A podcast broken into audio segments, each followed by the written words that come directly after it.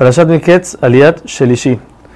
El faraón le dice a Yosef que esa persona inteligente que estamos buscando es él mismo porque no hay otra persona como él. Entonces el faraón le, se quita su anillo y se lo da a Yosef y le dice que él va a estar ahorita encima de su casa y de toda la tierra de Egipto. Lo monta en una carroza y lo lleva por toda la tierra de Egipto para que la gente lo vea y sepa que él es el encargado ahorita. La gente lo llamaba Abrej. ¿Por qué? Porque o era amigo del faraón o porque era Av, era una persona grande en inteligencia, pero era Raj, era joven en años. O porque cada vez que él pasaba, todo el mundo se tenía que arrodillar delante de él. Entonces el faraón le reitera a Yosef que él es el líder, él es el que manda y Yosef es el segundo. Ya que le dio su anillo, entonces tenía que reiterar que todavía él sigue siendo el líder.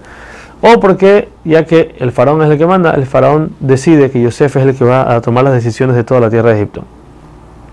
El nombre que le pone el faraón a Yosef es Tzafnat Paneach, que es el que revela o explica lo escondido. Y le da a la hija de Potifar, Osnat, para que se case con ella. Yosef tenía 30 años cuando se paró enfrente del faraón. En ese momento sale a Egipto y en los 7 años de abundancia empieza a recoger poco a poco de todos los productos de la tierra, de toda la tierra de Egipto. Ahora, con cada producto que traía, traía un poco de la tierra de ese mismo lugar, porque la tierra del lugar cuida mejor sus propias, sus propias frutas.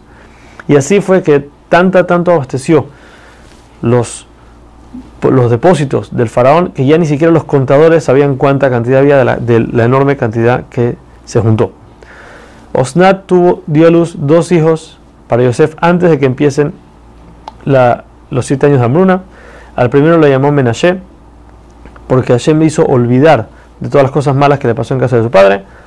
Y Efraim, porque en la tierra que lo oprimió, al final creció y se, se agrandó.